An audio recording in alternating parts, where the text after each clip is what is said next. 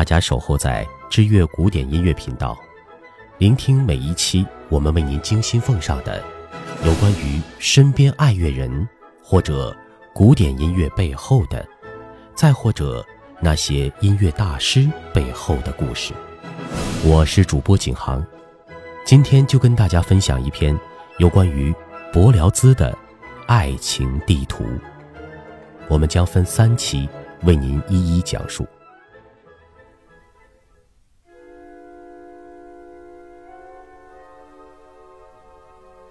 埃克托·伯辽兹的传记，在音乐家的故事里算是最让人惊叹的一位。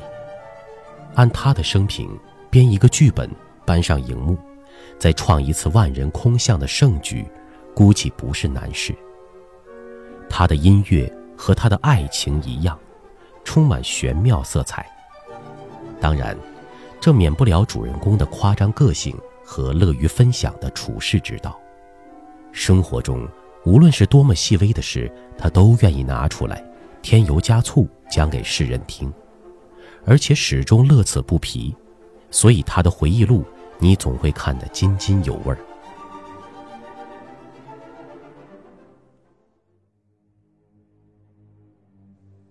其中最稀奇的故事，你需要翻到伯辽兹回忆录的最后一个章节，那里记录了一个比自己年长六岁的女子。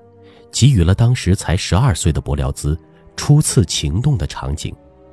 这个女人叫艾斯特尔。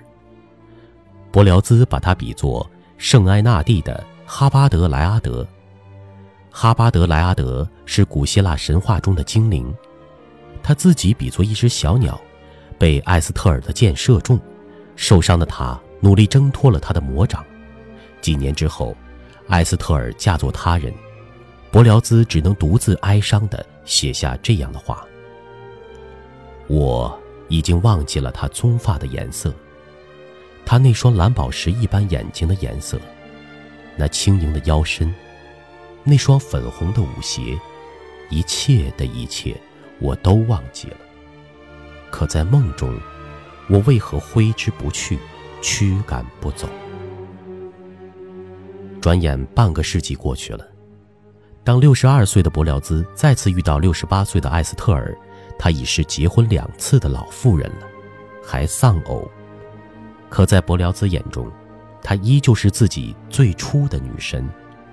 于是他的自传写到此处，自然成了趣味最浓的高潮。当约定的日子渐渐临近，我的那颗骚动的心也到了失控的边缘。岁月无情，红颜易老。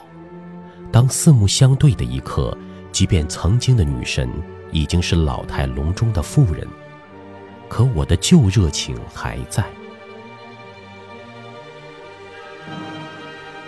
他盯着对方的眼睛，深情地说出这样的话：“不论过去多少年，岁月如何篡改你容颜，我依旧是那个爱你如初的少年。”随即，他牵起对方的手，深情地献上浓浓的吻。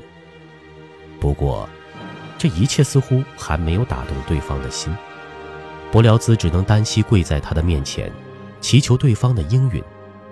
多日之后，他得到回信，上说：“感谢你那颗炙热且依旧年轻的心，可我已经衰老了。毕竟我比你年长六岁，到了这个年纪。”我想自己应该学会接受现实，而不是爱情。抱歉。于是，柏辽兹最后的一场爱情梦就这样破灭了。这种事若换做他人，绝对是疯狂举动。但不要忘了，这是柏辽兹，他和拜伦一样，都是离开爱情就不能活的一类人，被爱情折磨一辈子。也为爱情疯狂了一生，年迈时分，况且如此，更别说年轻时候那些为了爱情走火入魔的事儿。早年他在罗马主修音乐时，曾经与一位巴黎女子相恋，只是这个水性杨花的女子在败光了他几乎所有积蓄后，当然，柏辽兹也不是什么富人。立刻始乱终弃了。在得知这个女人要嫁作他人时，换做一般男人，估计都会自嘲地安慰自己一句：“怪当初有眼无珠，爱上一个不值的贱人。”就是草草了事了。可伯辽兹不是，他带着手枪和毒药，连夜潜回巴黎，目的是报复，要在对方婚礼当日把这个女人和她母亲通通送去见上帝。万幸的是，当他偷越国境，运气不佳，被警察发现，就这样辗转了三周才到巴黎。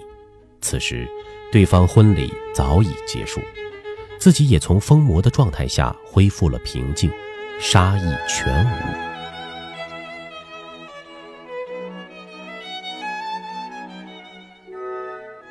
爱情一来，他就是个疯子。若说说他更加疯狂的爱情故事。自然要提到令他飞升世界的幻想交响曲了。自传里这么说：“那是在我刚刚成人的一刻，像是最伟大的诗作中，上帝释放出闪电，点燃了西奈山的草原，仿佛我与莎士比亚邂逅，一同在山脚跪拜。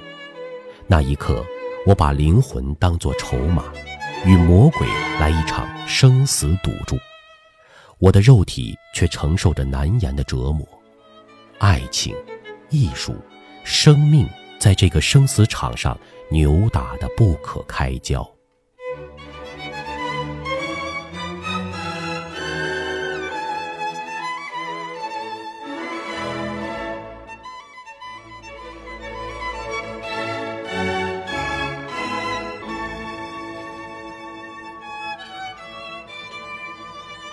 好了，第一期就为您分享到这里，更多精彩的故事，就让我们在下一期与您见面吧。